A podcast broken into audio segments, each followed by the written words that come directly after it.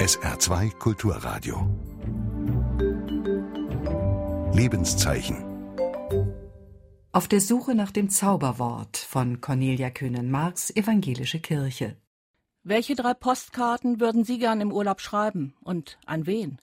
Oder gibt es Dinge, die Sie schon immer mal tun wollten, aber nie in die Realität umgesetzt haben? Notieren Sie sie. Das sind Impulse aus meinem kleinen gelben Urlaubsbuch, einer wunderschönen Kladde mit kleinen Texten und viel Raum zum Schreiben. In diesem Sommer begleitet sie mich und wieder einmal entdecke ich, dass Schreiben wie Meditation sein kann.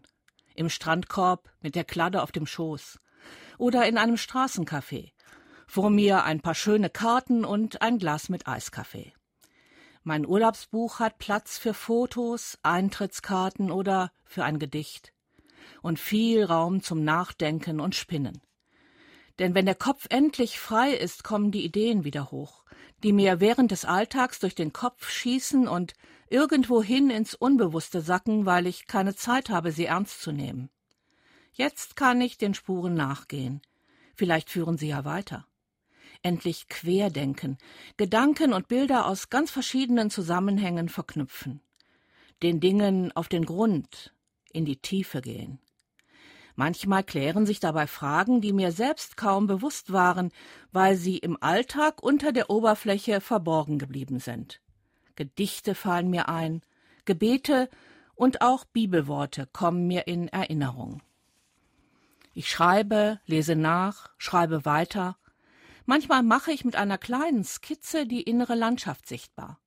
Manchmal bleibt am Ende nur ein einfacher Satz. Dann spüre ich, wie alles klar und leicht wird und lege die Kladde beiseite. Jetzt kann ich die Dinge stehen lassen, wie sie sind. Ich finde langsam zur Ruhe, zum Schweigen, zum Hören. Und plötzlich habe ich das Gefühl, die Welt spricht ganz unmittelbar. Die Vögel beten, die Blüten loben das Leben. Der Dichter Josef von Eichendorff erzählt davon in seinem berühmten Gedicht. Schläft ein Lied in allen Dingen, die da träumen, fort und fort, und die Welt fängt an zu singen, findst du nur das Zauberwort. Die Welt spricht, sie singt, sie seufzt, sie schreit auch manchmal. Gottes Geist singt und seufzt in ihr. Gott spricht zu mir durch seine Schöpfung, so wie er durch sein Wort zu mir spricht. Der Koran, habe ich neulich gelesen, sei die sprechende Schöpfung und die Schöpfung der schweigende Koran. Damit sie spricht, braucht es das Zauberwort, das sie zum Klingen bringt, wie ein Klöppel eine Klangschale. Konfirmanden haben mich gefragt, ob wir Gott heute noch hören könnten, ganz unmittelbar, so wie Abraham oder Jakob, die Propheten und Heiligen.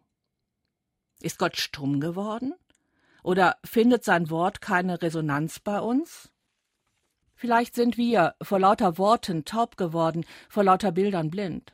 Das Zauberwort, das in uns und anderen etwas anrührt, es scheint vergessen zu sein. Mein Urlaubsbuch erinnert mich daran, wie ich diesem Wort auf die Spur kommen kann. Vielleicht geht es im Urlaub genau darum, dass ich das Zauberwort finde. Ich muss leer werden, zur Ruhe kommen. Meine Seele ist stille, zu Gott, der mir hilft, heißt es in dem Psalm, dem alten Gebetbuch der hebräischen Bibel. Das ist wohl der Kern des Betens, dass es still in mir wird, damit ich das Wort höre, das alles zum Klingen bringt. Dass ich in Resonanz komme mit der Welt, Manchmal schreibe ich, manchmal walke ich durch den Wald, bis ich den Kopf frei habe und die Vögel wieder singen höre und wahrnehme, wie das Licht durch die Bäume fällt. Andere entdecken Malbücher für sich als Entschleunigung in hektischen Zeiten. Neulich habe ich eins mit diesem Gebetstitel entdeckt Meine Seele ist stille. Da ist auf jeder Seite ein Ausmalbild mit einem Psalmvers. Beim Malen kann man den dann meditieren und so vielleicht das Wort finden, das die Schöpfung zum Klingen bringt.